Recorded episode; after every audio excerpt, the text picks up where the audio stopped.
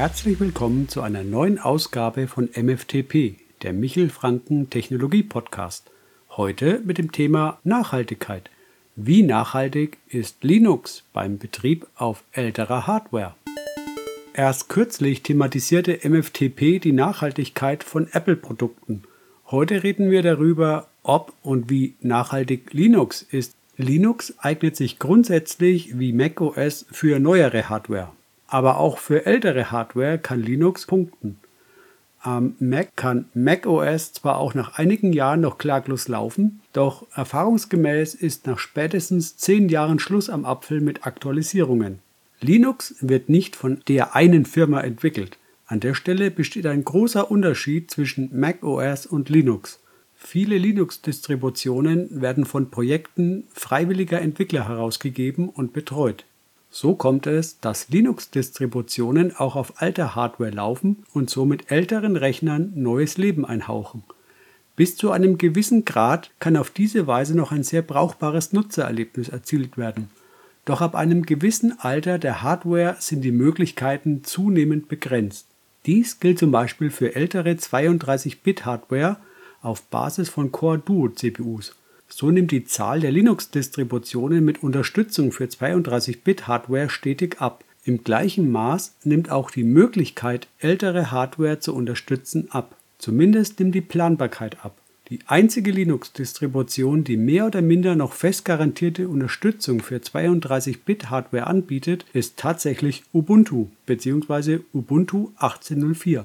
Mit Ubuntu 20.04 wurde die 32-Bit-Unterstützung eingestellt. Somit ist Ubuntu 18.04 die letzte Ubuntu-Ausgabe mit 32-Bit-Unterstützung. Ubuntu 18.04 ist eine Long-Term Support LTS-Version. Das bedeutet, dass die reguläre Langzeitpflege von fünf Jahren bis 2023 sichergestellt ist. Danach gibt es bei Ubuntu mit dem Extended Security Maintenance Plan, kurz ESM, weitere fünf Jahre Sicherheitswartung. Ubuntu ESM kann von Privatanwendern für drei Instanzen kostenlos gebucht werden. Firmen haben noch viel mehr Möglichkeiten. Ubuntu ESM bietet jedoch nur Sicherheitsaktualisierungen für kritische Lücken keine Korrekturen der Pakete etc. ESM stellt einen Betrieb auf Verschleiß sicher. Aber bis 2028 können 32-Bit-Rechner planbar noch verwendet werden. Andere Distributionen ziehen da vielleicht auch mit oder unter Umständen darüber hinaus sogar noch, aber gewiss ist das heute nicht. Welche Anwendungszwecke können alte Rechner erfüllen? Ältere Rechner können gut zum Beispiel als Heimserver eingesetzt werden Oftmals dürfte für Heimanwender ein Fileserver die interessanteste Option sein. Doch auch andere Dienste lassen sich realisieren, sofern Drittanbieter-Software für 32-Bit-Architektur noch verfügbar ist. Wer zum Beispiel einen älteren 64-Bit-fähigen Rechner hat, kann die gesamte Bandbreite ausschöpfen. Hier sind unter anderem eine On-Premise Nextcloud-Instanz, eine eigene WordPress-Test-Instanz oder ein Wiki-Server zum Beispiel denkbar. Im Prinzip kann jeglicher Service, der im Internet läuft, auch lokal betrieben werden. Welche Linux-Distributionen unterstützen noch 32-Bit-Architektur? Nun, hier wird es mit der Zeit immer dünner. Die nachfolgende Aufzählung gibt keinen Anspruch auf Vollständigkeit. Folgende Distributionen unterstützen noch 32-Bit-Architektur Stand April 2021. Debian Linux, MX Linux, Linux Mint, Ubuntu, Kubuntu, Lubuntu. Man muss an der Stelle auch ein bisschen eingrenzen. Linux Mint nur bis Version 19.3. Die basierte nämlich auf Ubuntu 18.04. Ubuntu selbst und die Derivate wie zum Beispiel Kubuntu oder Lubuntu auch nur bis zu der 18.04 Version. Wie vorhin schon erwähnt, Ubuntu 18.04 bietet durch LTS diese lange Produktpflege an und die auf Ubuntu aufbauenden Töchter können davon partizipieren.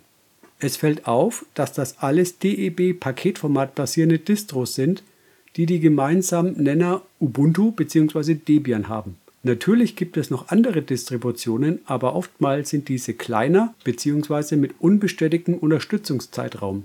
Wer die maximale Planbarkeit benötigt, sollte direkt mit Ubuntu 18.04 einsteigen und nach Ende des regulären LTS-Supports mit ESM weitere fünf Jahre bis maximal 2028 bedient sein. Zwar wird es auch bei Debian noch eine Weile 32-Bit-Unterstützung geben, doch aktuell ist das nicht so fein planbar wie bei Ubuntu. Natürlich können auch andere Distributionen Stand heute mit 32-Bit-Hardware noch klaglos laufen. Die Frage ist nur, wie lange und was macht man dann, wenn man jetzt ein oder zwei Jahre noch Produktpflege bekommt und dann auf einmal kommt das Projekt und sagt, 32-Bit-Architektur wird nicht mehr unterstützt. Dann ist ein Wechsel auf eine andere Distribution nötig, was wieder einen gewissen Aufwand bedeutet.